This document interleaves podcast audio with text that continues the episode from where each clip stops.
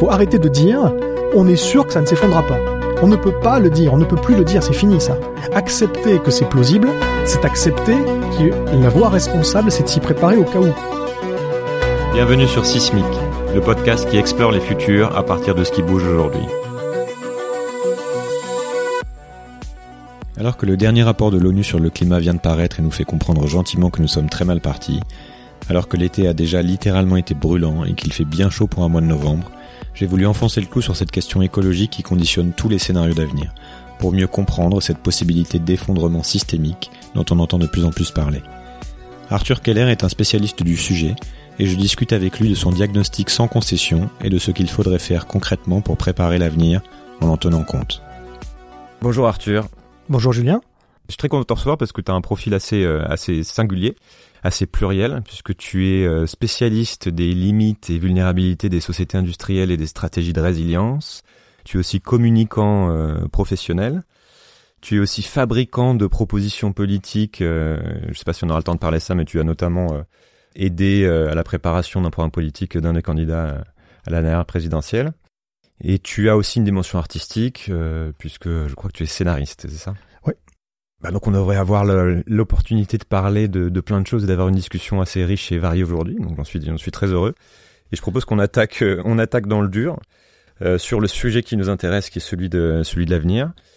L'état du monde aujourd'hui, c'est quoi? Est-ce que tu peux euh, dresser un peu euh, ton, ce que tu constates, le bilan de ce que tu constates? Alors oui, évidemment, je peux te dresser un constat. Maintenant, moi, je dresse, je dresse pas. Hein. Moi, je, je fais que proposer une synthèse d'un certain nombre de travaux d'expertise qui sont menés dans de multiples disciplines et des sciences naturelles, si tu veux, humaines, sociales. Moi, je, je fais une synthèse qui est une synthèse personnelle parce que mon profil, comme tu l'as dit avant, il est assez multiple. Il me donne juste la possibilité de comprendre, sans être un expert moi-même, ce que racontent les experts dans plein de disciplines.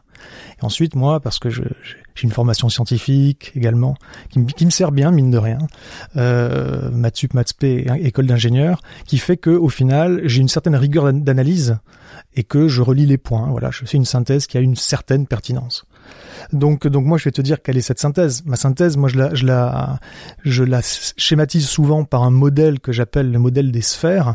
En fait, il y en a, il y en a un certain nombre. Déjà, il y a six sphères naturelles. Alors, je vais passer très rapidement dessus parce que je fais pas une conférence là, mais les six sphères naturelles, c'est tout d'abord la lithosphère, c'est-à-dire la, la, couche terrestre, la couche externe de la, de la Terre, dont on tire, dont on tire tous nos métaux, nos minerais, également le sable, également les phosphates, et puis surtout les combustibles fossiles.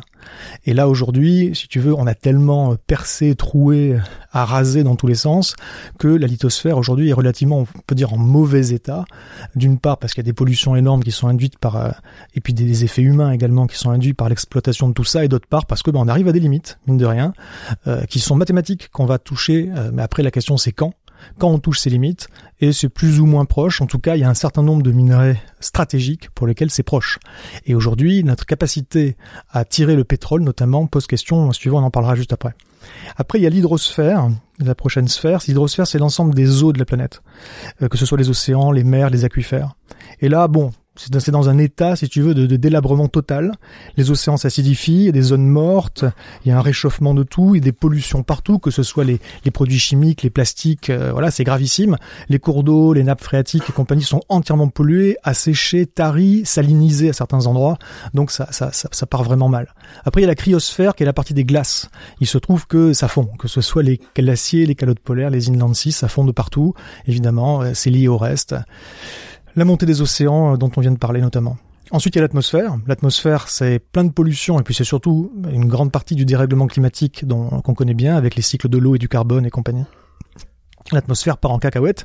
Et ensuite, il y a la biosphère, c'est la cinquième des six sphères dont je parle. La biosphère, c'est l'ensemble du vivant. Alors là, si tu veux, je peux te faire une liste. Si je te la faisais en entier, j'en ai, j'en ai pour une heure rien que pour ça. Hein.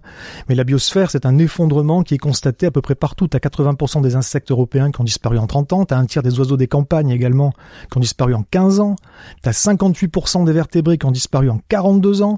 Euh, l'effondrement de la vie marine. Donc voilà. Donc il y en a qui parlent de sixième extinction du vivant. On n'est pas tout à fait parce que officiellement, pour qu'il y ait extinction, il faut qu'il y ait 75% des espèces qui aient disparu. On n'y est pas encore. Par contre, on en prend vraiment la bonne voie parce il y que a un rythme qui est euh, sans précédent et le rythme qui touche à la fois les espèces et les individus, c'est-à-dire les populations. Euh, et donc c'est absolument euh, terrifiant.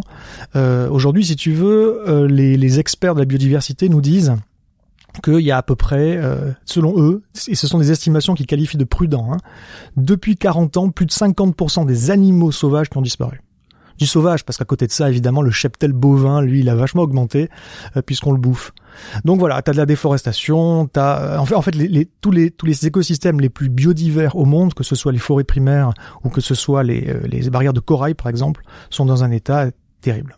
Et enfin, je termine là-dessus, tu as la pédosphère qui est en fait à l'interface entre la lithosphère et la biosphère, c'est l'ensemble des sols.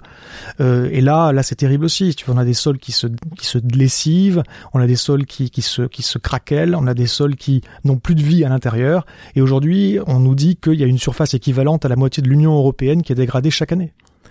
Donc euh, voilà. Et à côté de ça, on a un monde humain qu'on a construit sur ces sphères naturelles. Il y a l'anthroposphère, c'est-à-dire l'ensemble des activités humaines. Alors là, on peut se poser la question. Déjà, est-ce que l'anthroposphère aujourd'hui se porte bien? Et c'est ce que c'est un système équilibré et stable? Bon, on, pourra en parler après. Et puis il y a la technosphère. Et la technosphère, c'est l'ensemble des productions humaines, qu'il s'agisse des bâtiments, qu'il s'agisse des infrastructures, et puis tout ce qui est pollution et déchets. Et là encore, bah, tu, vois bien, c'est une explosion de la quantité de pollution et déchets.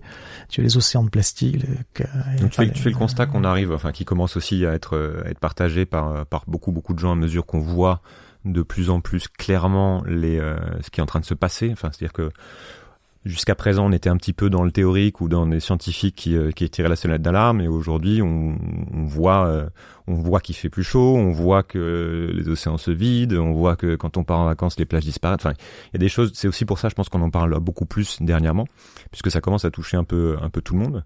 Oui. Et euh, c'est une des motivations, encore une fois, pour lesquelles moi je, je me lance dans ce travail d'enquête en rencontrant des gens comme toi pour savoir vraiment ce qu'il en est et, ce qu'on peut faire dessus. Euh, donc c'est un diagnostic qui est un peu, euh, enfin même, qui commence à être très alarmant, puisqu'en plus on n'a pas l'impression que ça, ça se ralentit. Mais et, est-ce que, je t'ai pas tout dit. Oui, ouais, non, mais je sais bien. Oui. Non, mais je voudrais rajouter un truc. Dis-moi. Ouais. Parce que là, on parle que de, que du, si tu veux, essentiellement de la nature. Et effectivement, il y a un effondrement naturel qui est en cours et qui va se continuer et qui va forcément induire un effondrement d'une forme ou d'une autre euh, de, de la, du monde humain. Mais ça, on pourrait dire que c'est dans quelques décennies que c'est déjà, ça dépend énormément des endroits, et que c'est dans quelques décennies. Mais on n'a pas parlé, je t'ai pas parlé d'autre chose, qui est le fait que notre monde pourrait se, pourrait se casser la gueule bien plus tôt que ça, pour d'autres raisons. La première raison, c'est tout à l'heure je te disais sur le pétrole. Notre, notre monde est entièrement dépendant, dans son bon fonctionnement, de chaînes d'approvisionnement multiples et variées qui sont aujourd'hui internationales et interconnectées, qui sont à flux tendu, et toutes ces chaînes d'approvisionnement dépendent directement du pétrole. Toutes. Aujourd'hui, tu as euh, à peu près 97% des transports au monde qui dépendent du pétrole. Et notre capacité euh, tu veux, d'une manière générale, tu as plus de 85% de l'énergie au monde qui, qui vient des fossiles. Mmh.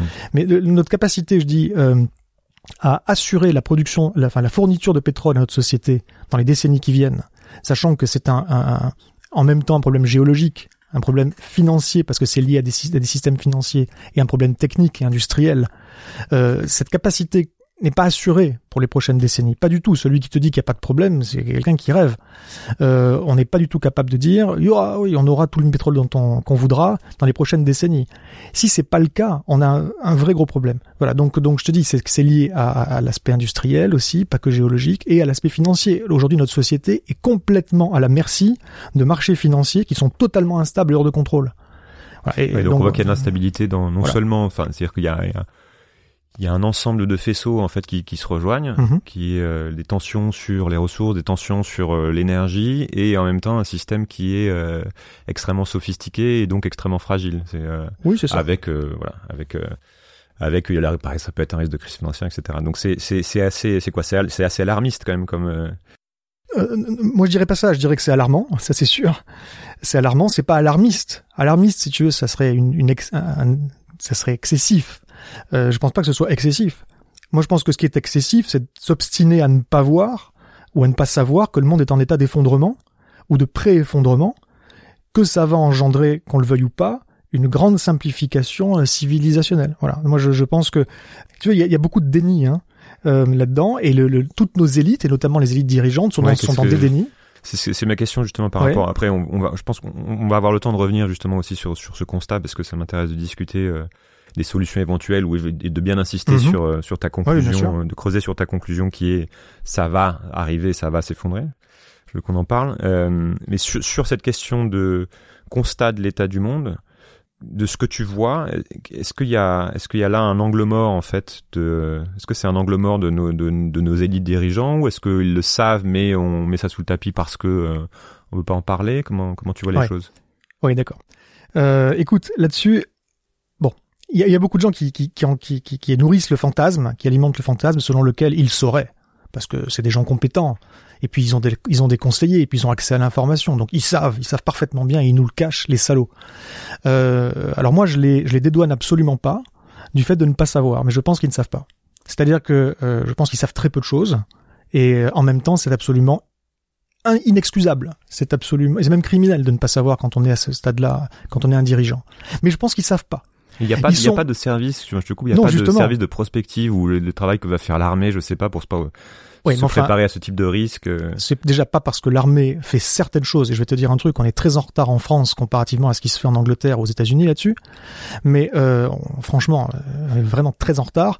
Mais c'est même pas parce qu'il y a des services qui ponderaient quelques rapports de prospective ça et là. Si tu veux, on parlera de la prospective Ouais, aussi parce que là c'est limite, parce qu'elle est très teintée idéologiquement Mhm. la prospective, et elle est très orientée. Elle est pas très pas très objective. Euh, mais c'est pas parce qu'il y a des services de prospective euh, ça et là que nos dirigeants euh, les lisent ou le savent ou voilà. La, la réalité c'est qu'ils sont embourbés dans leurs dogmes, leurs idéologies, qui manquent totalement de recul sur les sujets de fond parce qu'ils n'ont pas le temps de les étudier. Ils sont complètement ignares sur les sujets de limite et de vulnérabilité. Ils veulent pas en entendre parler. Ils ont pas la bonne formation. Ils sont ils sont noyés dans des dans des idées reçues de, qui, qui re- qui remontent aux 30 glorieuses qu'on leur a four- fourré dans le crâne lorsqu'ils étaient étudiants à Sciences Po ou, ou des fois ils ont fait des études de droit et ça n'a rien à voir. Ils ont même pas la moindre notion de base dans les choses dont on parle ici. Et, et tu vois, il y a Édouard Philippe euh, récemment là qui, qui- depuis depuis quelques de temps, voilà, ouais. voilà. Et alors on dit dit bah hé, il sait. C'est la preuve. Regarde, il a, lu un bouquin. Il a lu un bouquin. D'accord. Ça veut pas dire qu'il sait. Ça veut dire que ça le travaille un petit peu. Mais est-ce que tu penses franchement qu'il remettrait en question tous les dogmes de pensée qui l'ont conduit là où il est? Bien sûr que non. C'est au final, il prend vaguement conscience qu'il faut alléger l'empreinte écologique de l'humanité sur Terre. Mais la réalité, c'est qu'il persiste mordicus à croire qu'on va y arriver avec la croissance. Pire, hein, qu'on n'y arriverait pas s'il n'y a pas de croissance. Dire, il a rien compris là-dessus. Les, les dirigeants, si tu veux, non seulement ils ont pas le temps ni les compétences, et en plus, ils ont pas de, il y a pas un petit groupe de occulte de spécialistes des risques d'effondrement qui leur, qui les conseillerait là-dessus. Hein. Ça n'existe pas ça. Dans les, il n'y a pas de conseillers en limite du système dans les cabinets ministériels. Les gens, ils sortent tous d'écoles de sciences politiques ou de droit. On n'aborde pas ces questions. Tout le monde s'en contrefout. Et, et, et les seuls entre guillemets euh, experts euh, de la question euh, qui est transdisciplinaire, transsectorielle euh, de, de, de l'effondrement. Euh, je veux dire, on est une poignée en France. Ben, ces gens-là, ils sont pas dans les institutions, ils sont pas dans les grandes entreprises non plus. Euh, Il y en a pas qui travailleraient en douce pour les dirigeants sans- ou les élites pour nous le dire. Donc, ils savent pas, je te le dis. Euh, et, et une fois de plus, hein, ce que je dis, ça les exonère pas. C'est gravissime de pas savoir aujourd'hui. C'est dû à quoi? C'est euh, qu'on vit collectivement euh, dans une espèce d'illusion, euh, et cette mystique dont tu parles qui est euh, que euh, qu'il y a cette idée qu'on va forcément trouver une solution ou que la science va nous sortir de de cette impasse. euh. C'est-à-dire que même même quand on même pour ceux qui constatent le problème, Ouais. il y a cette euh, croyance qui reste euh, dans, enfin, dans- la capacité de l'homme euh, à à trouver toujours des solutions. Et je voudrais aussi revenir là-dessus, mais je voudrais qu'on parle de, de, de cette illusion que dont, tu parles en fait. Bah oui, mais bien sûr. Enfin, ça c'est pas nouveau, hein, j'ai envie de te dire. Euh, et c'est ça, et ça se base sur pas grand-chose en réalité. Je dis, regarde aujourd'hui le nombre de problèmes qu'il y a sur Terre. Euh, aujourd'hui, on fait de la, on fait de la, de l'innovation euh, et, on, et on se croit fort. On, on se croit incroyable avec les, les super innovations qu'on fait. Mais si tu, franchement, euh, attends, j'essaie de, de retrouver parce que j'avais noté euh, deux trois chiffres là sur justement sur l'état du des inégalités. Voilà, aujourd'hui, tu as plus d'un milliard dans le, dans le monde de personnes qui ont toujours pas accès à l'électricité, t'en as 2 milliards qui ont pas accès à l'eau potable salubre, t'en as 3 milliards qui ont faim, et t'en as plus de plus de 4 milliards qui ont toujours pas accès à Internet. Et nous, on se la raconte, Jérôme, Oui, on mais se alors, croit. fais juste un, un bémol là-dessus, c'est Ouais. que quand tu regardes aussi justement euh, l'argument qui est avancé euh, par ceux qui vont te dire que finalement on, tout va pas si mal et on va dans le bon sens, c'est que tu as aussi beaucoup beaucoup de chiffres qui vont te démontrer qu'il y a eu quand même un sacré progrès euh, de développement humain au cours des, euh, des dernières décennies. T'as euh, 300 millions de personnes qui sont sorties de la, de la- de la famine en Chine en 20 ans. Enfin, le miracle chinois. Je sais pas les chiffres non plus ex- extrêmement précis. Bien sûr, mais je sais bien. T'as, euh, donc il y a, y a Je- beaucoup, je beaucoup de choses qui, qui vont dans le sens du progrès. Voilà, il y a des choses qui vont dans le sens du progrès, il y a des choses qui vont dans le sens d'un délitement. D'une manière générale, on, on a tendance à, à être un peu trop anthropocentré et à regarder ce qui se passe dans la sphère humaine, qui est loin d'être glorieuse, à mon sens, mais pas sous prétexte qu'il y a des progrès et qu'il y a eu des progrès et qu'il pourrait encore y avoir des progrès. Et on, on va se baser essentiellement là-dessus, sans voir qu'à l'extérieur de ça, le monde naturel y a dont, des choses dont- qui ont dont changé, tout- dont dépend est en train de s'effriter et que c'est illusoire de penser qu'on va pouvoir. Donc il faut, il faut replacer ça dans une dynamique, il faut replacer ça dans un contexte évolutif et pas avoir une vision statique des choses. Les gens ont une vision très statique des choses où éventuellement ils intègrent le passé, mais ils se projettent pas dans l'avenir. C'est là d'ailleurs l'intérêt, si elle est bien menée, d'une prospective. Alors, justement, je voudrais qu'on parle un peu de. Ouais, mais sinon juste, juste un truc. On, on est à mon, av- mon avis pour répondre à ta question d'avant, on est effectivement dans une mystique, c'est-à-dire ce, ce qui aujourd'hui, on est dans plein de mystiques, il y en a plein. La mystique de l'homme sacré, si tu veux, qui aurait un destin ou qui serait capable de tout, ou qu'on aurait déjà c'est faux quand tu regardes l'histoire. Euh, et, et en fait, cette mystique-là, ce- cette croyance aveugle, bornée en l'avenir, est un des, si on lit Diamond, puisqu'on en parlait à l'instant, selon lui et selon d'autres, c'est une des euh, un des caractères un des principaux, si tu veux, euh, paramètres qui est commun à toutes, toutes les, tous les effondrements de civilisations passées. Voilà, dans cette espèce d'aveuglement. C'est-à-dire qu'on euh, réagit pas parce que on se croit invincible, en gros. Et ben parce qu'on parce qu'on se croit invincible ou parce que il y en a certains qui se croient invincibles, il y en a d'autres qui juste ne ne s'intéressent pas vraiment à la chose euh, parce qu'ils ont une espèce d'optimisme forcené de, de principe euh, et puis du coup ils, ils sont ils sont loin de ça si tu veux ils sont dans la dans un peu une, irresponsabilité une insouciance et ils délèguent ça aux élites ils dérèglent ça ils, ils délèguent ça pardon à des à des innovateurs en se disant vaguement sans vraiment y réfléchir oh ils vont bien trouver les solutions voilà et, et ça et ça c'est un petit peu euh, problématique ça n'arrivera pas. hein. Il n'y a pas, il y a pas dans les dans les dans les tiroirs des, euh, des laboratoires des ingénieurs, il n'y a pas les solutions aux problèmes dont on a parlé tout à l'heure. Euh, Il y a un autre outil que, que j'ai en tête, qui est, on en avait un peu parlé, qui est la, la sociologie des catastrophes. Ouais. Est-ce que tu peux m'en développer là-dessus? Oui, bon, la sociologie des catastrophes, c'est ce qui regarde un petit peu en cas de catastrophe comment les gens se comportent. Aujourd'hui, c'est effectivement quelque chose qui est intéressant. Et si, mais j'en pointe oui certaines limites parce que euh, c'est pas vraiment les limites de la sociologie des catastrophes en tant que telle, c'est une, c'est une, une, discipline à part entière, mais c'est la limite de, de ce qu'on en fait une fois de plus, de l'applicabilité notamment de cette de cette sociologie là à la question euh, de l'effondrement des sociétés thermo-industrielles. Donc alors, comment, qu'est-ce que c'est en fait exactement? C'est on prend ce scénario qui est ce qui serait celui de l'effondrement et on travaille sur ce qui se passerait, c'est ça? Alors, ouais. Alors déjà, pour moi, l'effondrement, c'est pas un scénario, c'est-à-dire personne ne sait comment ça va se passer. Euh, c'est surtout dire qu'il y a un certain nombre d'autres scénarios qu'on nous présente qui, eux, ne pourront pas arriver. C'est-à-dire qu'on ne peut pas avoir de certitude sur ce qui va se passer, mais on peut avoir des certitudes sur l'impossibilité de certaines promesses politiques ou de certaines projections qu'on nous propose. Par exemple? Oh ben non, mais la, je veux dire, la croissance, euh, typiquement, qui, euh, qui, qui se continuerait Sans fin, ouais. et, et via la croissance, voilà, c'est une, c'est une, une ineptie euh, scientifique, c'est une ineptie même thermodynamique, si on va aller jusque là. Et puis c'est de toute façon, c'est quelque chose. Enfin, la croissance, moi, je peux te dire en trois, en trois points. Premier point, de toute façon, on est en tendance baissière forte sur la sur la croissance depuis des décennies. C'est essentiellement exogène, on n'y peut rien, et ça, et ça va se continuer comme ça, quoi qu'on en fasse. La deuxième chose, c'est que la croissance, ça fait longtemps qu'on sait qu'elle est absolument, euh, et c'est même démontrable ça. hein. il suffit de regarder, euh, il faut regarder les travaux de Gaël Giraud par exemple, euh, que qu'elle est absolument indécorrélable de la de la quantité d'énergie consommée et qu'on peut pas non plus décorréler la quantité d'énergie consommée avec l'empreinte écologique. On peut avoir un découplage qui est qui est qui est relatif mais pas absolu. Donc forcément, ça ça ça continue si on va vers plus de croissance, ça continue la destruction de ce monde et on est déjà en train de dépasser des limites incroyables. Et la troisième chose, c'est qu'au niveau du bien-être, ça n'apporte absolument plus de bien-être grosso modo, quand on a dépassé un PIB par habitant d'environ 15 000 dollars. Voilà. Au-delà de 15 000 dollars, en deçà, pardon, de 15 000 dollars, c'est vrai que euh, un incrément de croissance et donc de croissance par habitant, euh, ben ça amène un, un mieux-être. Au-delà, c'est faux. Ça, mais ça, c'est un constat. Voilà. Enfin, c'est vrai partout, mais le, il y a un bémol à mettre en fait sur le constat que tu vas faire sur les sociétés déjà développées.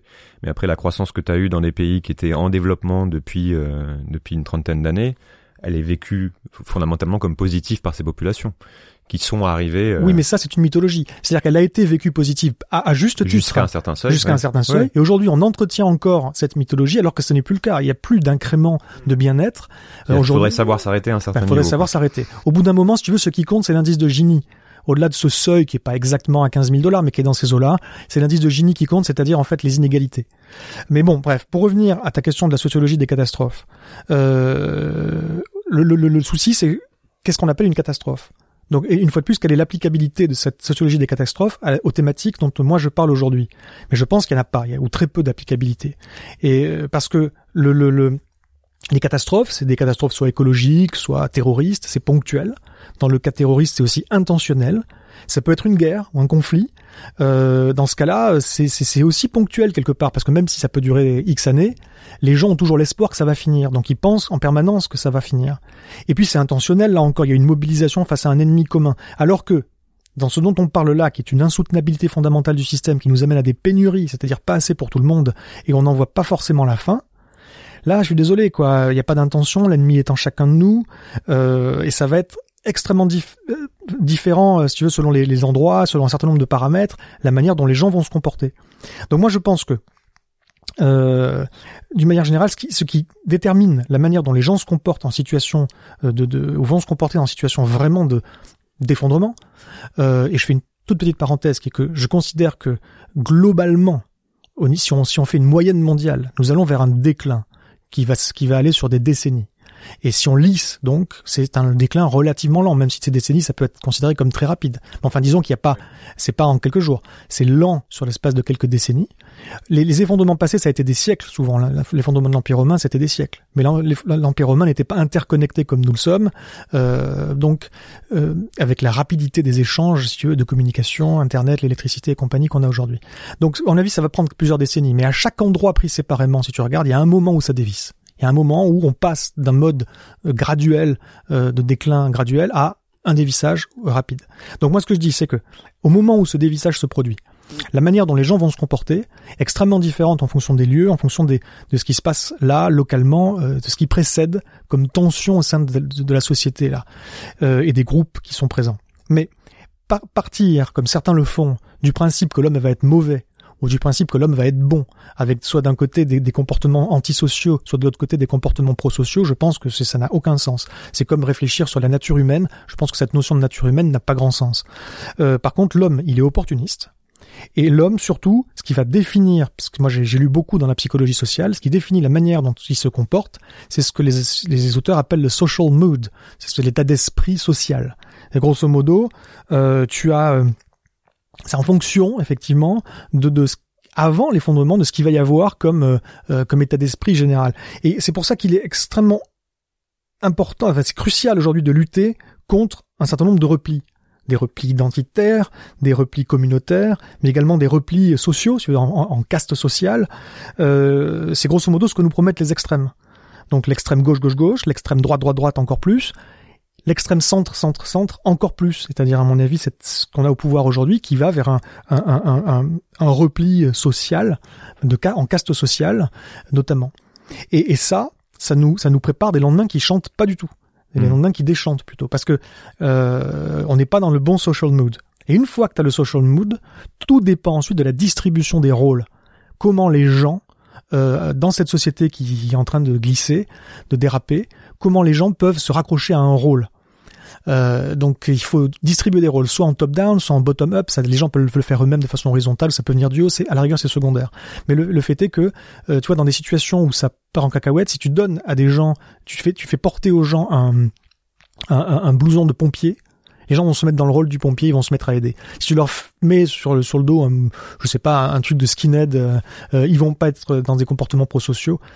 Donc ça dépend des rôles. Avant d'aller justement sur euh, qu'est-ce qu'on fait en cas d'effondrement euh, et d'étudier un peu justement les différentes réactions, je voudrais qu'on reste sur sur ce diagnostic. Ouais. Tu m'expliques ton point de vue justement sur la sur pourquoi on n'arrive pas à faire à faire changer le cap en fait. Euh, c'est quoi C'est notre incapacité à réfléchir, euh, à appréhender la complexité du système, c'est euh, ou à prendre compte justement de la nature systémique de la situation. Qu'est-ce qui fait qu'en fait collectivement on n'est pas capable de se dire, enfin tu n'es pas capable, tu ne crois pas à notre capacité à à réagir? Écoute, déjà, tu regardes juste les courbes, juste sur des données réelles, factuelles, et tu, et tu vois que pour l'instant, en 2018, il n'y a eu aucune inflexion de courbe. Tu prends n'importe quel paramètre. Oui, malgré tous les accords. Euh, voilà, malgré, les accords, malgré les efforts, malgré les promesses, malgré les transitions, malgré les technologies, malgré les, tout ce que les gens ont pu, ont pu mettre en avant comme, hé, regardez, on, avance dans le bon sens. Tu prends n'importe quel paramètre qui impacte, qui, qui, qui, qui euh, qualifie ou qui caractérise un impact de l'homme sur l'environnement, sur les décennies qui viennent, tu n'as pas une inflexion. À aucun moment, ça ne fait que s'accélérer. Tu regardes l'empreinte écologique, qui est le gros paramètre. Sauf en cas de crise économique ah, majeure. sauf localement, sauf, non, mais je parle en moyenne mondiale, là. Euh, après, effectivement, il peut y avoir des variations. Et au final, on n'est pas câblé, moi je te dis, on n'est pas formé. Hein, c'est une question d'éducation, c'est une question de culture. On n'est pas et de certainement même au-delà de la culture, de civilisation, je pense. On n'est pas câblé mentalement, ni on n'a pas le bon software non plus pour comprendre et pour traiter une problématique systémique. Donc l'ensemble de notre approche, que ce soit l'apprentissage du monde quand on est gamin, euh, on fait des catégorisations euh, successives de choses, on met les choses dans des catégories, que ce soit le découpage en matière à l'école, que ce soit le découpage en discipline tout au long de l'éducation et dans le monde, ensuite euh, du, travail ou des experts de différents domaines, que ce soit également l'approche ingénieur, qui consiste simplement à faire du problem solving. Tu vois, on va on va prendre des problèmes complexes, on va les découper en sous-petits problèmes plus simples, bien délimités, et on va traiter ces problèmes. Tout ça fait que le caractère systémique, qui est hautement interdisciplinaire, transsectoriel, hein, pour le problème qu'on a qu'on étudie ici, euh, nous échappe totalement. On n'a pas les capacités à gérer quoi que ce soit. On peut résoudre des problèmes euh, isolés, et c'est ça correspond grosso modo à une cotelle sur une jambe de bois. C'est vraiment un, truc de rustine. Ce n'est pas une. une... C'est-à-dire qu'on est capable d'identifier les symptômes, d'essayer de les adresser un par un, mais comme c'est une problématique, comme tout est lié, en gros, comme c'est tout systémique, ça résout pas le problème, c'est ça? Exactement. Nous ne traitons que les symptômes, et dans le meilleur des cas, si on arrive à, traiter le symptôme, et eh ben là, comme dit Dennis Meadows, euh, l'auteur principal des Limits to Growth, euh, limites à la croissance, euh, euh, dans le meilleur des cas, la pression ne fait que se déplacer ailleurs dans le système. Ok. Donc on n'arrive pas, même individuellement, si tu veux appréhender tout ça. Est-ce que c'est aussi lié dans ta vision des choses à la, enfin au système, c'est dans la manière dont il fonctionne. C'est-à-dire qu'on aurait pu penser, moi, une, la manière aussi dont dont je vois ça avec mon mon œil de non expert, c'est que euh, une des choses aussi qui est un peu flippante aujourd'hui, c'est qu'on a l'impression que les institutions qui ont été mises en place, euh, les institutions internationales qui avaient été mises en place après la Seconde Guerre mondiale, qui permettaient d'avoir des mécanismes de décision collective ou de, et qui pourraient donner l'espoir de résoudre ce type de problème, fonctionne aussi de moins en moins bien. Si tu veux, t'as, t'as à la fois les problèmes augmentent et en plus notre capacité à les résoudre a l'air de, de diminuer. C'est euh, exactement. On a sous-estime, enfin, on sous-estime toujours le problème et on surestime nos capacités. On se rend compte par recalage successif, euh, année après année, que oh, euh, oui, en fait, finalement, c'était pas si simple. Regarde l'Allemagne, par exemple, qui en Europe est le pays européen qui a fait le plus grand bon, le plus grand, le plus gros effort en matière de transition euh, énergétique, euh, bah aujourd'hui, si tu regardes une récente publication de Bloomberg, ils sont très très très très en retard sur leurs objectifs annoncés pour 2020, très en retard. Et c'est le pays qui est largement en tête dans toute l'Europe. Et l'Europe est certainement le le, euh, le, comment dire le la partie, la région, si tu veux, qui est qui est la plus, euh, plus d'efforts avec la Chine aujourd'hui. Mais la Chine, c'est malheureusement c'est très clivé. D'un côté, ils font le pire, et d'autre côté, ils font le meilleur. Et, et, de toute manière, à la base, tu dis, on a l'impression que c'est moins efficace, mais ça peut pas être efficace. Ça ne peut pas être efficace parce que dans l'ADN même de ces institutions, on a le problème. C'est-à-dire que le, but des institutions qui existent aujourd'hui, c'est comment tu traites le problème sans jamais euh, faire de l'ombre au système qui crée le problème. C'est le paradoxe de, de, notamment de la COP 21, la conclusion qui en gros il faut réduire les émissions sans diminuer la croissance, c'est ça? Voilà, on en avait on en avait parlé. Je le dis pour les gens qui savent pas, on avait parlé toi et moi quand on s'est vu Julien. Si tu si je demande, je propose à n'importe qui d'aller jeter un coup d'œil sur sur internet, d'aller faire une recherche sur la CCNUCC, qui est la Convention 4 des Nations Unies sur les changements climatiques, qui est le texte de référence qui date de 92, texte de référence de toutes les COP pour le climat. Et euh, le travail que fait le GIEC, si tu veux, sur la, sur la, partie scientifique est très bon. Mais après le reste, c'est pas que ça dans les COP. Le reste, c'est ce qu'on en fait politiquement. Bon ben politiquement, c'est écrit article 3 euh, alinéa 5 de cette convention cadre, c'est écrit que tu ne euh, tu ne dois pas gêner la croissance, tu ne dois pas gêner le commerce international quoi qu'il arrive. Voilà. Donc on part du principe qu'il est possible de résoudre la question climatique sans nuire à la croissance, sans nuire au commerce international. On parle même du principe que la croissance et le commerce international sont nécessaires pour arriver à résoudre le problème. C'est un aveuglement idéologique criminel. Donc qu'est-ce qu'on fait si on part sur euh, ce constat, si on part sur cette hypothèse que euh, euh, qu'on n'y arrivera pas en fait? Tu m'as m'avais parlé d'une de tout ça en faisant un euh, appel à une métaphore avec le avec Mhm. la métaphore du Titanic bien connue en la développant un peu j'aimerais bien que tu la tu me la réexpliques Oui, alors ça c'est c'est c'est ma version très personnelle effectivement de la que Avant j'utilise parfois en avant d'aller sur les justement sur qu'est-ce qu'est-ce qu'il faut faire enfin qui est inclus là-dedans D'accord. Alors effectivement, euh, le Titanic comme comme euh, comme métaphore d'un de quelque chose qui va mal, évidemment. le fameux Euh, syndrome du Titanic euh, qui a été euh, Oui, oui. popularisé par Nicolas Hulot ouais. Même, même, même avant lui, c'était une métaphore qui était assez, assez fréquemment utilisée. Donc, moi, j'ai une version personnelle. Imaginez euh, que vous êtes le type qui est à la tête du Titanic au moment où l'iceberg apparaît à l'horizon. Vous êtes le premier à le voir. Ce que vous voyez est suffisamment gros, vous savez qu'il y a 9 dixièmes de la masse de l'iceberg qui est en dessous, c'est suffisamment gros pour que vous compreniez que, oulala, c'est vraiment énorme, que vu la vitesse du bateau, il faudrait vraiment faire une marche arrière toute très rapide pour l'éviter, qu'il y a donc grosse probabilité pour qu'on se prenne l'iceberg, que si on se prend l'iceberg, vous connaissez un petit peu euh, la la la la l'architecture du bateau, vous savez que ça va percer la coque, que si ça perce la coque, on ne peut pas limiter l'avarie et que le bateau va couler. Vous savez que si le bateau coule, il n'y a pas assez de canaux de sauvetage à bord pour tout le monde, et vous savez que vu la température de l'eau, ceux qui n'ont pas de canaux de sauvetage vont crever. Voilà. Qu'est-ce que vous faites? Donc le premier réflexe euh, naturel, et c'est moi c'est moi ce que j'ai fait il y a quelques années, c'est vite essayer de, de courir à la cabine de pilotage pour frapper à la porte, capitaine, capitaine, iceberg, marche arrière toute. Et tu penses que le capitaine, il va comprendre que c'est grave ce que tu lui racontes, il va regarder, et il va constater, il va faire « Oh mon Dieu, merci de nous avoir prévenus, marche arrière toute ». Même évidemment, le capitaine, il fait pas ça. Le capitaine, il te regarde, et il dit « C'était qui, toi, espèce de rigolo C'est moi le capitaine à bord, allez, vir- virez-moi ce type-là ». Donc les capitaines c'est tous ceux qui sont en position En position de décision. des décisions Voilà, pas forcément le président, hein, je parle de tous les décisionnaires politiques, et également économiques, mais également des investisseurs, des gens qui prennent des grosses décisions d'investissement. Euh, voilà. Donc ensuite, qu'est-ce que tu fais? Eh ben, tu descends à la salle des machines, parce que eux, c'est tous les gens qui font fonctionner le système. Eux, si vraiment ils peuvent, ils veulent, ils peuvent. Si tu veux faire une marche arrière toute, les gars, les gars, marche arrière toute. Et évidemment, ces gens-là, ils, ils ne t'écoutent pas. Ils ont une chaîne de commande qui est extrêmement claire. Nous, on prend nos ordres du capitaine. Donc, virez-moi ce rigolo. où il y a beaucoup de bruit dans les ma- dans la salle des machines Oui, voilà. Ah, on, ne, on ne vous entend pas. Euh, c'est exact- exactement ça. Donc tu te retrouves dehors. Mon Dieu, qu'est-ce que je fais? Alors là, tu as une espèce de, de pulsion. Tu te dis, allez, il faut faire une révolution. Il faut que les gens euh, fassent pression, quelle que soit la manière, sur les, les, les, les- sur le capitaine pour qu'il fasse marche arrière. Toi, tu vas voir les gens dans la salle de bal. euh, Il y a un iceberg, on va cre- on va tous crever. bon, les gens, les gens, ils n'aiment pas ça. hein. Donc là, tu te fais encore virer. Allez, virez-moi ce rigolo et qu'on continue à boire notre champagne tranquillou. Et à ce moment-là, tu crois peut-être que tu as perdu ton temps, mais à tu as quand même agité euh, la menace de cet iceberg. Il y a quelques personnes qui sont euh, peut-être qui s'intéressent un peu plus à l'avenir que les autres, qui se disent ah si ce si ce qu'il dit est vrai, ça a quand même des implications fortes, qui vont venir te voir en te disant mais c'est quoi ton histoire d'iceberg là? Donc tu les amènes sur le pont, tu leur montres, ils comprennent. Là, il y a deux sous-populations. La première sous-population qui s'effondre.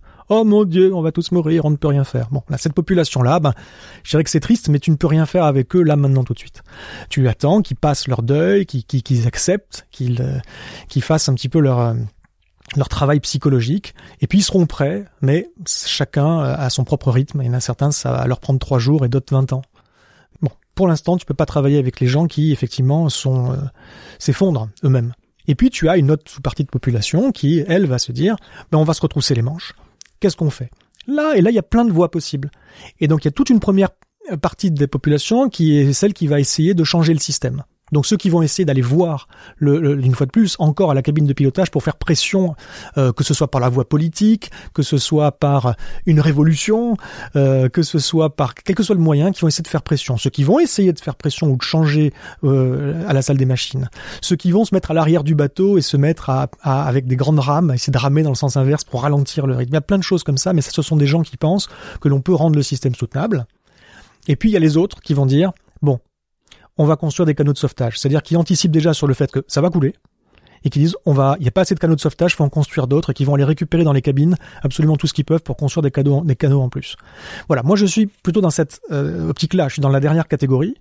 Euh, je pense que la première catégorie, ceux qui euh, se foutent de tout, eh ben ils sont dans l'erreur et tôt ou tard ils vont s'en rendre compte et ce sera peut-être un petit peu tard, ils vont s'en mordre les doigts. Je pense que la deuxième catégorie, ceux qui s'effondrent, ben c'est dommage, mais, mais c'est normal. C'est un 9 fois sur 10, les gens passent par une phase d'effondrement et personnel quand ils prennent conscience de ça. Et il faut les laisser faire leur deuil, les aider éventuellement. Et on les aide en leur donnant des idées et des pistes concrètes. Après, il y a la troisième population qui est celle qui se, qui se mobilise, mais qui se mobilise dans l'espoir de rendre le monde soutenable. Je pense qu'il se trompe, qu'on n'y arrivera pas. Néanmoins, qui continue d'aller taper aux machines et aux... Ouais, ouais, là où qui rame dans l'autre sens, quoi. Mais néanmoins, c'est quand même bien parce que peut-être qu'ils font gagner un peu de temps. Il faut gagner un peu de temps, donc il faut quand même le faire. œuvrer pour la soutenabilité, ça va quand même dans le bon sens. Et ils font gagner du temps à ceux qui préparent les canaux de sauvetage. Donc, tu es très clair sur euh, sur sur ta vision des choses et tu arrives à la conclusion qui est il faut pas perdre de temps, il faut bosser sur la construction de ces canaux de sauvetage et euh, préparer une forme de, de, de résilience. Moi, ce que attends, ce que je dis, c'est je me garde bien, parce qu'une fois de plus, personne n'est capable de, prédire l'avenir. Je me garde bien de dire, c'est une certitude absolue, ça va s'effondrer. Euh, je pense que globalement, nous ne pouvons pas euh, euh, éviter une grande simplification, le fait globalement que d'une manière ou d'une autre, l'empreinte écologique de l'humanité va devoir redescendre en dessous de la capacité de charge de la planète. Aujourd'hui, on est largement au-dessus. Donc ça, on n'y coupera pas. La forme que ça va prendre, est-ce que ça va être un effondrement, un déclin, une crise, une récession, machin Je ne veux pas rentrer là-dedans. Je dis juste qu'aujourd'hui, il devient hautement plausible qu'il y ait à plein d'endroits je pense dans une majorité d'endroits, à un moment ou à un autre, dans les deux, trois, quatre décennies qui viennent, un véritable effondrement gravissime, chaotique. Je pense que cette plausibilité existe à peu près partout. Et je pense que la plausibilité suffit, sans parler de, de, certitude, sans parler même de probabilité. La plausibilité suffit pour se préparer, c'est la voie humble, et on est loin d'être humble, et c'est la voie responsable, et on est loin d'être responsable. Pour, pour finir justement sur ce diagnostic, parce que je trouve que c'est une métaphore qui fonctionne bien, mais par contre, c'est enfin, c'est le défaut des métaphores aussi, c'est que ça reste des images et que ça simplifie un peu les choses. Mais la, la différence, c'est qu'on connaît l'histoire du Titanic et qu'on sait qu'à la fin, le Titanic ne n'arrive pas à dévier et coule. La situation dans laquelle on est, comme tu dis, n'est pas certaine. C'est-à-dire qu'on ne sait pas ce qui va se passer. On mhm. sait qu'il y a un risque effectivement qui est majeur et que ça peut se passer. Mais pourquoi on ne peut pas continuer de croire justement qu'on peut faire changer le, le bateau de direction et que finalement c'est là qu'il faut passer du temps parce que dans le cas où, bateau, où le bateau coule, non seulement tu peux pas mettre tout le monde dans les, dans les canaux de sauvetage, mais en plus il n'y a pas de bateau qui vient te chercher après quand tu es survivant, tu vois, si je continue la métaphore.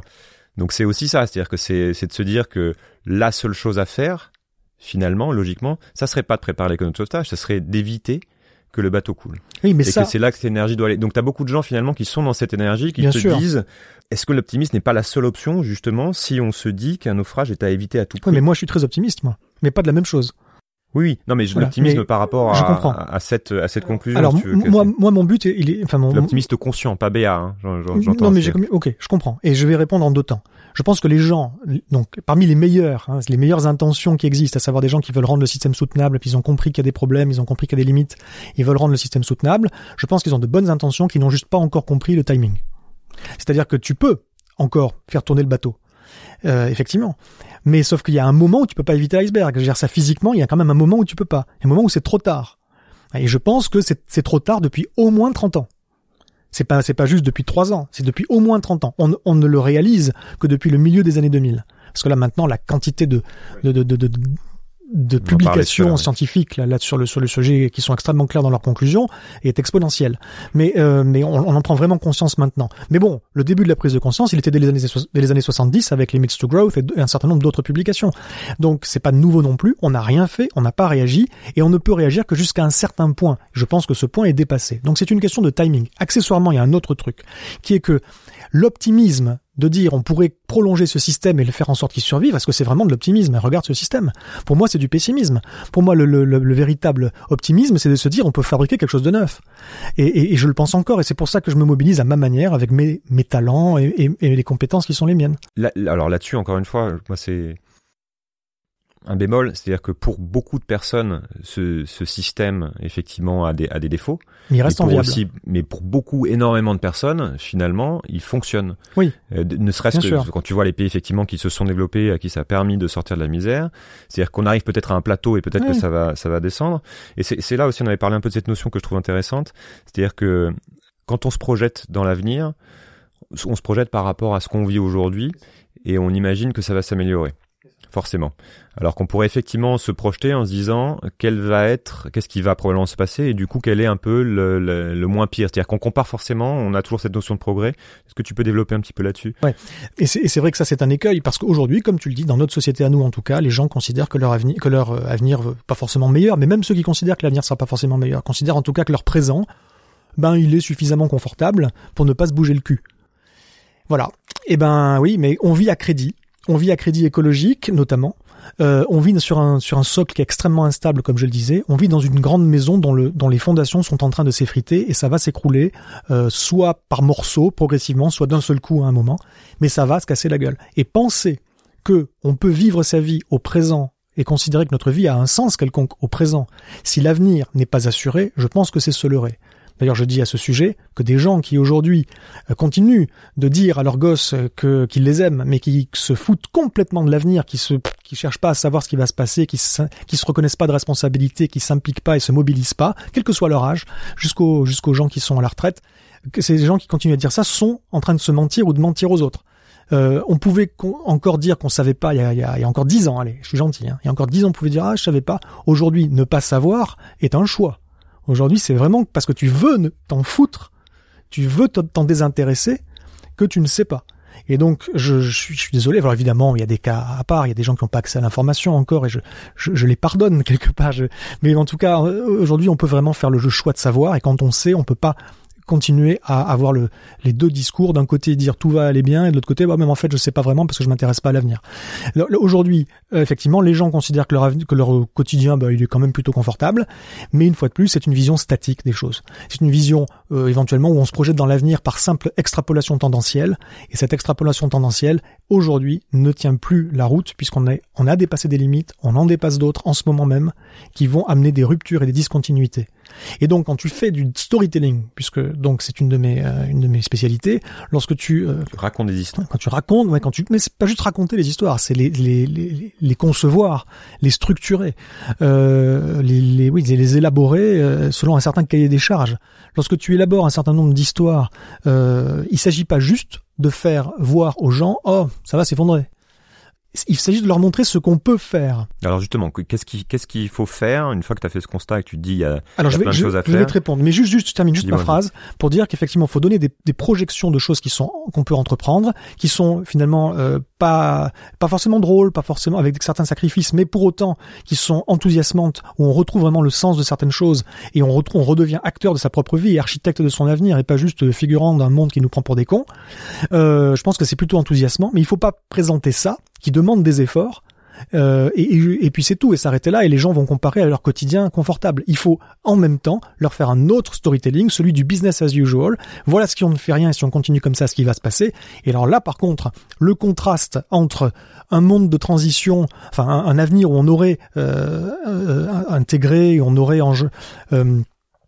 lancé des dynamiques de transition et un monde par ailleurs où on n'aurait rien fait, le, contraste, il est à ce moment-là saisissant. Et donc j'espère qu'en en, en, multipliant les storytelling, on fait d'une part euh, peut-être euh, envie à plus de gens de transitionner, transitionner entre guillemets, en tout cas de changer de mode de vie pour passer d'un modèle qui est destructif à, et, plutôt euh, à un modèle qui est régénératif, si tu veux, basculer vers des activités qui sont plus de revitalisation de l'écosystème et de la société, et qu'on va donner plus envie à des gens de faire ça plutôt que de continuer donc dans leur. Alors c'est quoi ces nouveaux imaginaires Alors, Les nouveaux imaginaires, ouais tu me demandes qu'est-ce qu'on peut faire Oui. Euh, qu'est-ce qu'on peut faire Effectivement. Alors avant, il y a, y, y a deux niveaux en fait. C'est un, quelle est ta vision sur le sur ce qu'on peut faire pour éviter que ça se passe euh, mal, et deuxièmement, comment tu fais pour mobiliser? Bon, alors déjà ce qu'on peut faire, et j'ai pas la solution à tout, évidemment, ça va de soi, et puis en, en fait je peux pas, c'est impossible. C'est-à-dire que c'est à chacun de trouver sa solution. Néanmoins, je peux donner quelques grandes quelques grandes idées. Euh, tout à l'heure, en sortant du métro, là en arrivant ici, j'ai vu une pub. Alors je citerai pas la marque, c'est une marque de sport une marque, une marque de chaussures, une marque de chaussures de, de... bon bref, passons. Il y a écrit euh, nous changeons le monde à chaque fois que nous montrons l'exemple. Il y a écrit. Bon, c'est du blabla de, de, de, publicitaire, mais n'empêche que là, dans notre dans notre contexte, finalement, c'est pas mal. À chaque fois que nous montrons l'exemple, je dis chacun peut mobiliser ses compétences aujourd'hui, s'engager, c'est la première chose, s'engager dans une association. Moi, je fais partie d'une association qui travaille spécifiquement sur ces choses-là, une association de, citoyens concernés qui s'appelle Adrastia, A-D-R-A-S-T-I-A. Et il y a des groupes locaux, des groupes de travail, voilà. Mais ça peut être aussi les transition towns, donc les villes, les territoires en transition, avec des groupes locaux. Ça peut être les si c'est votre truc, etc. Il y a un certain nombre d'autres choses qui existent. J'en ai cité trois, mais il y en a plein. Donc renseignez-vous sur les associations et les, et les collectifs citoyens qui existent et les mouvements autour de vous et engagez-vous apprenez des choses, vous allez apprendre des choses, vous allez apprendre des, savoir-faire nouveaux, euh, vous allez voir, ça va vous enrichir terriblement. Il faut ensuite faire progresser la conversation, c'est-à-dire qu'il faut s'approprier la problématique, s'approprier les arguments et être capable le plus possible d'aller au feu, si tu veux, d'aller dans les débats face aux gens et d'être convaincant. Éventuellement, si on ne sait pas exactement argumenter soi-même, au moins euh, partager des, euh, des écrits, des bouquins, des podcasts, pourquoi pas, où il y a des gens euh, qui sont plus que qualifiés, qui euh, vont donner des arguments. après, il faut se former. Donc, euh, je, pense qu'il y a pas mal de, stages aujourd'hui, de petites formations qui existent, et je pense qu'il faut ce que moi j'appelle euh, enclencher ce que j'appelle une recompétentiation euh, des gens, parce que les, compétences qu'on nous enseigne aujourd'hui, de l'école jusqu'à l'entreprise, sont complètement, à mon sens, en décalage avec ce qu'il faudra pour demain. C'est complètement hors sol. Les enfants ne sont pas préparés au monde. Les enfants sont préparés au marché du travail lorsqu'ils vont à l'école. Et le marché du travail de demain, je suis désolé, mais il n'aura, à mon sens, plus rien à voir avec le marché du travail d'aujourd'hui. On peut faire des prolongations tendancielles sur les big data et le data mining et euh, les crypto-monnaies et je ne sais quoi d'autre. Mais à mon avis, c'est pas ça. ça c'est vrai, pas même sans effondrement, effectivement. Bon, ensuite, tu as la mobilisation des élus. Il faut mobiliser ces élus. Alors, si vous, si vous m'écoutez que vous êtes vous-même un élu, sortez du déni et laissez faire les gens. Donnez la possibilité, facilitez euh, les gens dès qu'ils ont un projet euh, sur votre territoire. Et puis, si vous n'êtes pas un élu, bah, sollicitez vos élus en constamment quoi. Allez les les titiller, faites faites le bien de manière euh, évidemment pas euh, pas agressive. Voilà, soyez poli. Euh, et puis quand vous êtes prêt, c'est-à-dire ça peut prendre plusieurs plusieurs années, ça peut prendre très longtemps pour certains. C'est une question aussi d'un peu d'argent, de moyens, mais pas forcément que d'argent. On peut faire ça avec peu. Quand vous êtes prêt, ben à un moment vous faites votre vous faites, vous faites votre plan B, pardon. Vous allez euh, vous trouver un lieu ailleurs, vous quittez cette société à la con, et vous allez quitter votre job et vous engager dans une voie qui participe pas à, la grande entreprise de destruction généralisée, euh, mais qui contribue au contraire à, la réparation de la nature et du tissu social. Voilà. Et donc, moi je dis ça après. Euh, euh également aux, entrepreneurs. Les entrepreneurs ont un rôle à jouer. Projetez-vous dans un autre paradigme post-croissance, éventuellement même effondriste, et proposez des nouvelles idées, des nouveaux modèles économiques. Je sais pas, des projets, des innovations de concepts, d'usages, des nouveaux modes de gouvernance également. Voilà, il faut que vous prépariez le monde de demain. Ça, ça passe également beaucoup par le tissu des PME, des startups entre guillemets, mais pas forcément technologiques. Ça passe beaucoup là-dessus, avec un esprit d'éthique, de bienveillance et de citoyenneté. Et d'une manière générale, pour chacun, il faut sortir du déni. Voilà, point barre. Il faut arrêter de dire, on est sûr que ça ne s'effondrera pas. On ne peut pas le dire, on ne peut plus le dire, c'est fini ça. Accepter que c'est plausible, c'est accepter que la voie responsable, c'est de s'y préparer au cas où, parce que les implications. Là-dessus, moi j'ai une question justement, c'est que tu peux très bien dire, ok, on n'est pas sûr que ça ne se passe pas, mais euh, est-ce que ça veut dire pour autant qu'il faut entre guillemets euh, changer le système et tout abandonner pour euh, justement prendre ça comme une hypothèse la plus probable et se dire bon ben voilà. On... Alors moi je je te parle pas, je t'ai pas parlé de changer le système. Alors, je te dis oui, oui, mais en gros d'avoir un impact sur le système et même le faire de manière individuelle, parce que dans, j'imagine que dans un monde idéal, si le système pouvait changer, enfin c'est-à-dire que si tu peux avoir des politiques au pouvoir qui qui accélèrent ça, tu le prendrais. Ouais, mais, c'est c'est pas ça que je dis quand même. C'est quand même pas ça que je dis. Et, et je je comprends pourquoi tu, enfin j'ai peut-être pas été clair quoi. Mais le truc c'est que euh, selon moi. Euh, voilà, libre à n'importe qui d'œuvrer pour changer le système, de l'extérieur ou de l'intérieur, c'est comme il veut. Et il y a certainement plein de plein de combats à gagner, à mener et à gagner. Pour autant, moi ce que je suis en train de dire, c'est euh, que les gens devraient progressivement, éventuellement garder un pied dans ce système. Oui. mais éventuellement garder un pied dans ce système parce qu'ils ont besoin de bouffer, mais à, côté créer leur alternative, créer leur propre plan B. Euh, si possible, pas trop égoïste, parce que les gens qui ne créent que pour eux, leur famille, éventuellement quelques amis, ces gens-là vont, ça fonctionne pas. Ça va pas fonctionner à très long terme. Euh, il faut donc prévoir plus grand. Il faut prévoir quand on fait un, un, un projet de transition, faut, faut s'intégrer à un réseau. S'il n'y en a pas, créer un réseau local de complémentarité et d'entraide au sein d'un territoire. Euh, il faut, il faut partager. Il faut pas être juste tout seul dans son coin. J'ai une question justement par rapport à cette, euh, cette problématique, ce schéma de, de transition, enfin ce, ce, scénario de transition, notamment individuel.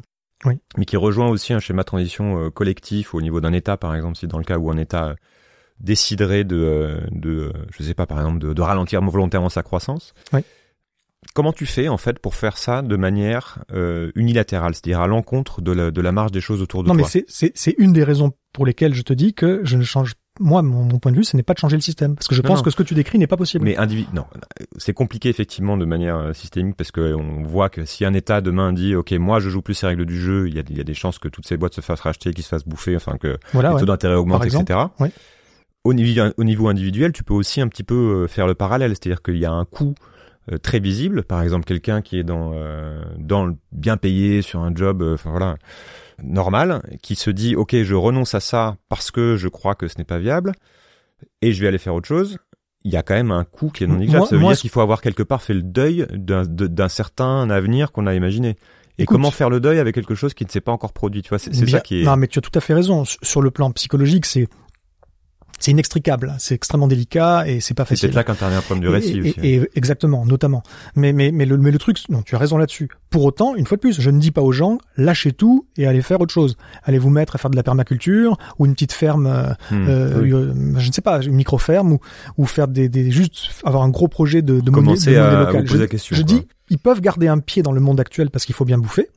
L'idée, c'est que effectivement, c'est de progressivement de consacrer une partie de ses ressources, de son temps, et à, à, créer quelque chose de neuf à côté, qui va pouvoir servir de canot de sauvetage, tout simplement. Et euh, pour soi, pour les siens, mais également, si possible, plus grand. Je dis, je dis ça souvent, c'est-à-dire que je vois beaucoup de gens qui sont pour le coup, parmi les gens qui font de la, la, transition, qui sont un peu égoïstes dans leur dans leur idée de transition, qui vont se dire bon bah moi je vais acheter mon petit terrain de mon côté, je vais faire mon petit truc, bunker pas forcément, hein. il y en a effectivement, hein. mais mais, mais même même pas forcément, mais qui sont un peu dans le je me fais mon truc pour moi et mes potes et puis ma famille et puis voilà puis c'est tout. Voilà. Ou alors une petite communauté euh, qui, qui est autosuffisante en tout cas, elle, elle le sera jamais, mais qui vise l'autosuffisance et puis voilà c'est tout. Ouais, mais si vraiment un jour ce que je dis se produit, à savoir si à un moment ça dévisse, il va y avoir un certain nombre de transfuges qui viennent des villes, il va y avoir un exode urbain, et comment tu fais quand ils arrivent chez toi? Et, je pense que pour éviter localement des, problématiques de, euh, de, de, de, bah, de, non, de non résilience, euh, il faut prévoir plus. Donc tu produis le plus que tu peux avec ce qui t'est donné comme ressource. Euh, et puis si tu as du surplus de production, que ce soit alimentaire ou énergétique, ben, tu le donnes tu en fais, tu en fais cadeau ou tu le donnes à la nature, tu le laisses à la nature éventuellement. Mais demain, ça pourra servir pour, comme tampon, si tu veux, pour accueillir des gens, pour euh, limiter le chaos. Et aussi un dernier truc, si t'as une, si moi je pense que la plupart des gens, enfin tous les gens qui le peuvent, tous les gens qui le peuvent et qui ont vraiment un projet de transition, non seulement il faut qu'ils le fassent à leur rythme, progressivement, en parallèle de leur boulot, de leur vie actuelle, et puis en espérant pouvoir complètement se détacher un jour. Donc ça, ils peuvent, ils peuvent, enfin il faut qu'ils le fassent, mais il faut qu'ils communiquent. S'ils peuvent communiquer, il faut qu'ils le fassent. Que ce soit par des photos, un blog, que ce soit par une chaîne YouTube, n'importe. C'est bien de montrer aux gens ce qui est possible, de donner toute une palette de, de vision de comment tu peux faire les choses éventuellement. Parce qu'il faut inspirer ce changement. D'accord. Donc tu, pour, résumer, tu puises en fait dans toutes tes lectures et dans toute l'expertise que tu t'es créée pour dire que de toute façon, tôt ou tard, le, ça ne tient pas.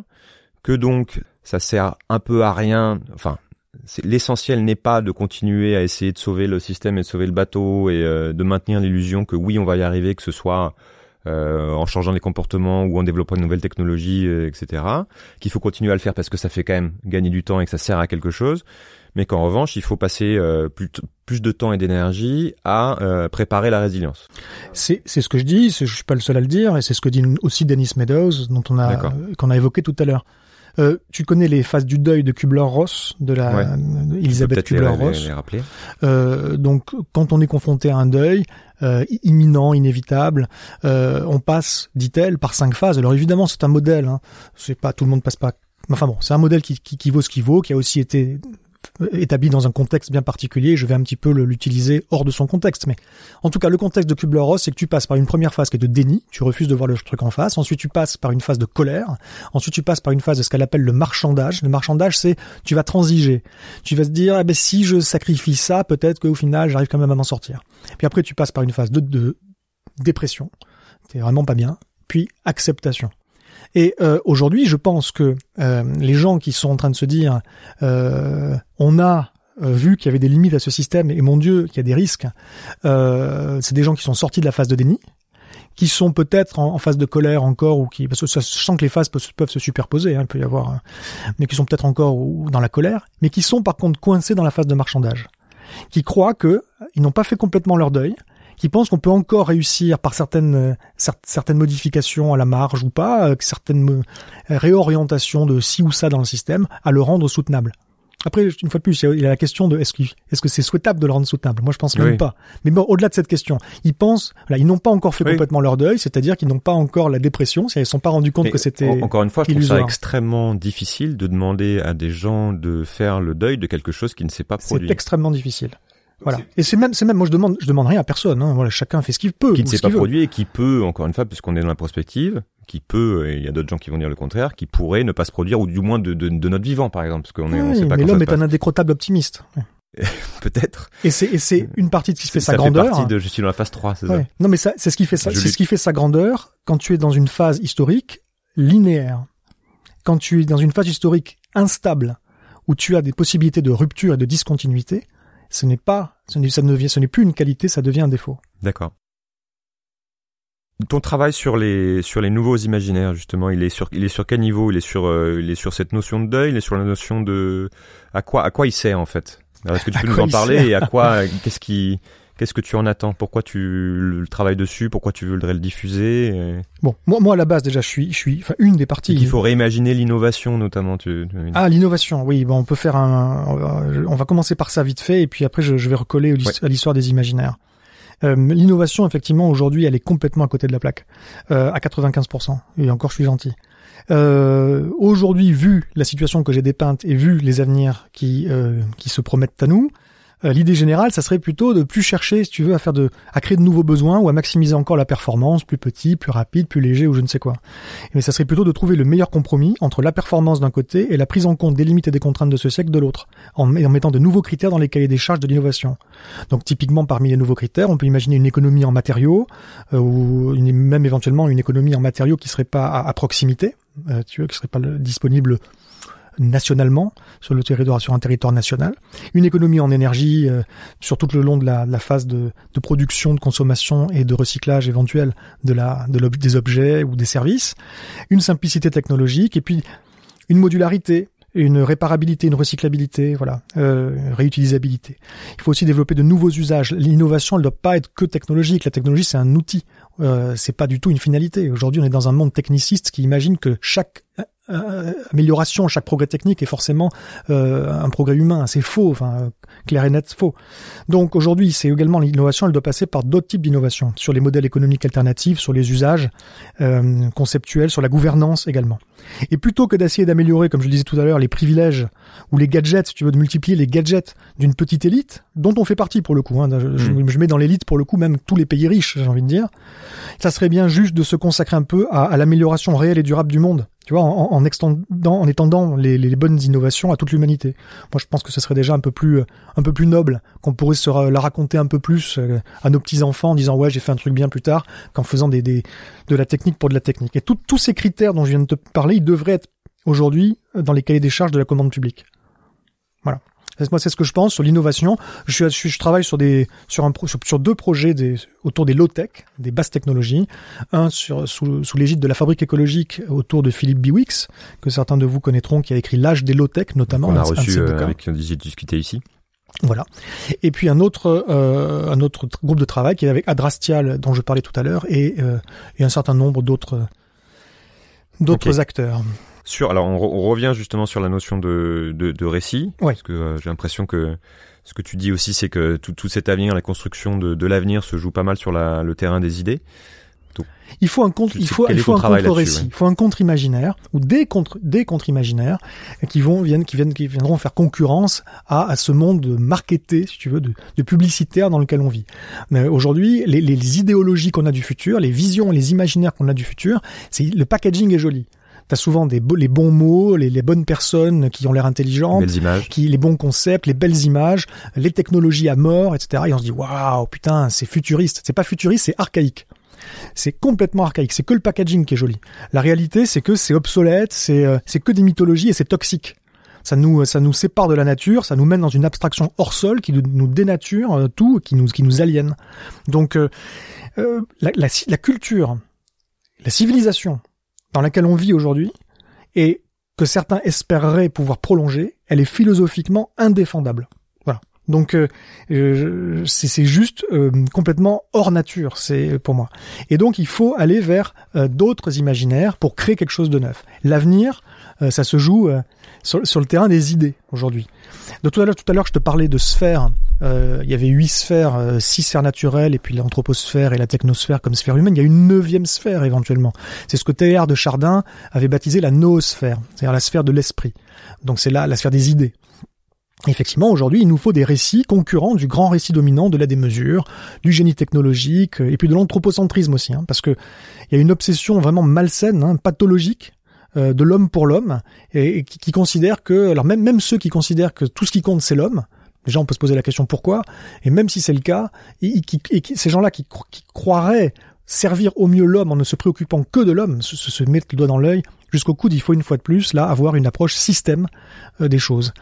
Euh, et puis il y a un problème aussi quand je parle d'anthropocentrisme, il y a un problème, je pense, de la vision de la nature comme un ensemble de ressources et de services écosystémiques au service du seul mmh. humain. Ça me pose un vrai problème philosophique, ça, voire étique. Donc il faut qui n'est d'ailleurs souvent économiquement même pas valorisé, hein, même si on à l'intérieur du système, qui ne sont même pas valorisés. Mais alors la valorisation, c'est aussi un quelque chose de dangereux quelque part, parce que euh, si tu mets une valeur sur tout, tôt ou tard, tu arrives aussi à des logiques de spéculation sur ces trucs-là et qui, qui poussent à créer une rareté.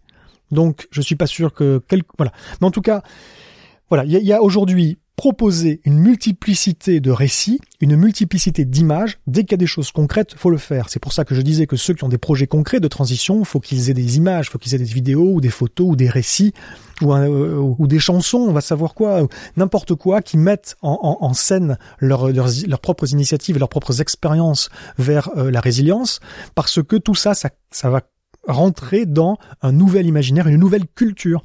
Il faut créer une nouvelle culture, c'est-à-dire c'est pas simplement des histoires. Moi, je suis donc quelqu'un qui qui crée des histoires. Tu le sais, je suis en train d'écrire une série télévisée sur ces thèmes-là, mais je fais aussi en sorte qu'il puisse y avoir une appropriation citoyenne de cette thématique en créant, c'est un groupe de travail qu'on a chez Adrastia, en créant des kits de communication à l'intérieur duquel desquels tu as absolument tout ce dont tu as besoin pour construire ton propre discours, ton propre propos sur l'effondrement. Le sujet en fait est hyper complexe. Oui. C'est politiquement à peu près inaudible. Psychologiquement, on, en a parlé, c'est quand même très délicat. Oui. Euh, et donc c'est encore tabou pour la plupart des gens, sans, sans parler du fait que voilà, pour beaucoup, comme je viens de le dire, ça peut être encore présenté comme ah oui mais c'est pas sûr, c'est une hypothèse. Donc Comment tu fais en fait pour que ce soit quelque chose qui, euh, qui soit audible et qui soit euh, attrayant? Alors tu me tends une, une super perche, je te remercie. Alors je, je, poursuis parce que c'est dans le prolongement de ce que je disais avant. Euh, les kits dont, je te parlais, c'est pour faire en sorte ensuite qu'il y ait plein de gens qui développent plein de formes de storytelling différents, quelle que soit leur façon de faire, quelle que soit la langue dans laquelle ils communiquent, quel que soit le, le l'argot éventuellement qu'ils vont utiliser, les images, les références, etc. Et donc il faut qu'il y ait des, des artistes qui, sont, qui, se, qui, se, qui, se, qui, qui prennent à bras le corps le sujet. Il faut qu'il y ait euh, des, euh, des, des, des, gens au sein des communautés qui, ont, qui sont des porte-parole, qui également communiquent dans leur communauté, etc. Donc il faut de toute façon varier. Il n'y a pas un storytelling, c'est tout un ensemble de storytelling pour faire envie au maximum de personnes. Maintenant, il est vrai que tout le monde ne peut pas maîtriser le sujet complètement. C'est un sujet, comme tu le dis, qui est extrêmement complexe. Et, euh, il faut avoir euh, des compétences très spécifiques euh, et des convictions très profonde pour être capable de, de, de maîtriser ces sujets de risque d'effondrement euh, en profondeur, mais aussi en subtilité pour pas raconter n'importe quoi, parce qu'il y a des gens qui se laissent aller à, hmm. à, à, dire un peu euh, des choses qui dépassent le cadre strict de la de la, rationalité, de la science. Donc c'est pour ça qu'il il faut également qu'il y ait des gens qui communiquent de manière professionnelle. La, la communication, c'est un métier. Il y a des choses à savoir. Moi, quand je communique, je me pose absolument pas la question de qu'est-ce que je raconte aux gens. La seule question que je me pose en tant que communicant, c'est dans quel état émotionnel je veux laisser les gens quand j'ai fini de leur parler. Parce qu'il faut créer chez les gens quelque chose. Il faut les, remuer. Il faut évidemment leur donner des informations, hein, mais il faut les remuer. Il faut qu'ils comprennent. Et donc c'est pas juste savoir, c'est pas c'est pas c'est pas juste informer, c'est pas juste sensibiliser, c'est mobiliser et puis donner derrière des, véritables clés pour que les gens puissent euh, éventuellement se, se, euh, aller dans une direction euh, qui est constructive plutôt que des directions destructives. Euh, et puis, accessoirement, Aujourd'hui, il y a bon, je, je, je, ne citerai absolument personne, n'essaie pas de me tirer les verres du nez, mais euh, il y a un certain nombre de gens qui communiquent sur le sujet, plus ou moins médiatisés, qui euh, maîtrisent déjà pas, pas, tous pas de la même manière le sujet en lui-même, euh, de manière plus ou moins profonde, mais accessoirement qui ne sont pas des communicants, et qui, qui maîtrisent pas les clés de la communication et qui se font, euh, parce qu'on commence à en entendre un petit peu parler dans certains médias, et qui se font régulièrement instrumentaliser par des journalistes qui sont en réalité là pour désinguer le sujet ou l'interlocuteur. Dire, on, on, en parle de plus en plus quand même dans, dans les médias, surtout dernièrement. Ouais, avec plus ou moins de bonne foi, voilà avec plus ou moins de bonne foi. Et, et en l'occurrence, faut pas se laisser maltraiter ou martyriser par les par les euh, par certains journalistes. Donc il faut euh, maîtriser les arguments et les argumentaires. Faut être un bon communicant. Faut être rigoureux. Faut être précis. Faut être habile. Et c'est un métier. Je pense pas qu'on va avoir le temps de parler de la, la série télé, mais on, je mettrai sur le site, on, on met peut-être en deux mots et on, je mettrai un lien sur le site. Euh, c'est ce bon, projet. Écoute, je te dis juste une phrase sur la série télé. Effectivement, tu mettras un lien, les gens pourront aller voir. Euh, c'est une, c'est un projet qui est pas qu'une série télé où il y a d'un côté une série télévisée qui est censée parler à l'émotion des gens. À côté, il y a des, des, des contenus vidéo additionnels avec des experts qui sont censés parler à l'intellect des gens. Et puis tu as d'autres contenus euh, audiovisuels additionnels qui justement montrent des acteurs de la transition et qui donnent des idées aux gens de, de, ce qui est possible de faire. Et il y a une dernière partie qui est une, une, une, une web, enfin une plateforme web interactive qui est un outil qui permet aux gens de se connecter et d'organiser une transition où qu'ils soient. Donc ça, c'est extrêmement ambitieux, mais je dis juste les quatre pans de ce projet et je laisse les gens aller voir si ça les intéresse. De toute cette pensée, en fait, tu as, tu as sorti, si, si j'ai bien compris, un, un, un, programme politique complet ou un début de programme, je sais pas où tu en es par rapport à ça, ah non, pour, pour complet, cette transition ouais. sociétale. Est-ce que, est que tu peux nous en parler rapidement aussi On va essayer oui, faire rap vite. rapidement, parce qu'effectivement, je sais pas combien de temps ça fait, mais euh, je voudrais pas en demander trop à nos auditeurs. Peut te mettre sur pause. Euh, oui, voilà. Vous reprendrez demain. Non, j'ai j'ai j'ai j'ai fait. Alors déjà, c'est pas moi tout seul. J'ai été, on va dire, l'instigateur et l'auteur principal d'un d'un projet de transition écologique. Il y a entre 2015 et 2016, quand je travaillais, enfin quand j'étais euh, au, au parti Nouvelle Donne. Voilà, c'était un engagement qui était euh, purement comment dire, purement bénévole, hein, évidemment. Mais donc j'avais accès à un réseau et j'ai utilisé ce réseau et pour, pour, prendre contact avec tout un tas de citoyens et d'experts et pour construire un vrai programme de, transition écologique. Il se trouve que début 2017, on est venu me chercher euh, dans le cadre de la campagne d'une candidate citoyenne que certains d'entre vous, euh, dont certains d'entre vous auront entendu parler, mais que j'imagine la plupart n'auront pas entendu parler parce que les médias euh, n'ont pas, pas, vraiment médiatisé la chose. C'était un des nombreux verrouillages mmh. auxquels on s'est heurté pour essayer de faire passer des idées neuves dans une candidature euh, à la présidentielle. La candidate en question s'appelait euh, Charlotte Marchandise Franquet. Charlotte Marchandise, euh, on va dire, pour simplifier. Elle était une candidate citoyenne qui n'était pas issue d'un parti et qui avait été euh, choisie par une trentaine de milliers d'internautes pour aller en campagne. Et euh, elle m'a demandé, ayant eu connaissance du programme que j'avais euh, que j'avais coordonné de transition écologique, elle m'a demandé de produire euh, son programme de transition sociétale, c'est-à-dire absolument tout sur la partie économique, sur la partie sociale, sur la partie démocratique, sur la partie voilà. Et donc là encore, ça a été un, pro, un projet euh, un projet d'équipe. J'ai j'ai j'ai été à la J'étais directeur de ce programme, donc mmh. c'est moi qui, qui, qui, qui ai coordonné, piloté la chose. J'ai été beaucoup aidé par un certain nombre d'autres personnes, dont je le cite Jacques Muller, euh, qui est justement un transfuge de Nouvelle Donne, qui m'a rejoint et qui, qui est, sans qui je serais, j'aurais pas pu finir le travail. Il faut quand même le dire. Euh, mais au final, c'est un travail, c'est un programme qui est complet, qui est abouti, qui évidemment va évoluer parce que bah, la politique évolue et donc les, les, mesures doivent évoluer également. Donc c'est un, un, travail euh, qui, qui, se, qui se poursuit. Il y a, il y a des mais... éléments essentiels dont tu veux Écoute, parler. C'est très compliqué. Là, comme de la même manière que sur la que sur la partie, Ou parce qu'il y a tellement de choses. Lire, non, voilà, il, y a, il y a un millier de et encore, je n'ai pas compté, mais je pense qu'il y, y, a largement plus d'un millier de propositions. Le, le truc, c'est qu'il faut il faut que les gens aillent voir sur le site qui est encore en ligne de Charlotte Marchandise euh, sur son site web. Il y a un moment le programme avec les 24 livrets thématiques du programme, plus un livret spécial, spécialement adapté, enfin spécialement dédié aux, aux, aux collectivités locales et qui pour, ils pourront regarder ça. Mais rien que sur la partie de la transition écologique, rien que sur cette partie-là, il y a plus de 300 mesures. Il y, a, il y a, des grands. Ce que je peux te dire éventuellement, c'est qu'il y a, il y a des grands chantiers qu'on a, qu'on a une douzaine de grands chantiers qu'on a, qu'on a évoqués, qu'on qu'on pensait bien, notamment une grande transition agroalimentaire et énergétique. Euh, on a parlé d'une redéfinition et d'une institu institutionnalisation des communs, euh, une évaluation de la soutenabilité et de la résilience des collectivités et des territoires. On a parlé de comment tu repenses l'aménagement du territoire, comment tu repenses les agglomérations aussi. Euh, comment tu révises les institutions, comment tu révises le droit écologique, comment tu révises les indicateurs, euh, un programme d'innovation qui correspond un peu à ce que j'ai dit tout à l'heure, également un programme de bouclage des cycles, comment tu reprends tous les nutriments qu'aujourd'hui on laisse partir par, nos toilettes dans les rivières et jusqu'à l'océan, comment on arrive à récupérer les nutriments, à les renvoyer vers les, terres pour ne pas aller vers des, pénuries alimentaires dans quelques décennies. Voilà, il y a plein plein plein de choses et je, je précise juste une chose avant d'arrêter, c'est que c'est pas un programme idéologique. Ce n'est pas un programme idéologique, à moins que tu considères que devenir, enfin que éviter un, un, un grand effondrement, euh, c'est une idéologie. Voilà. moi, pour moi, c'est de la survie quelque part entre guillemets. Hmm. Donc, euh, ce n'est pas idéologique.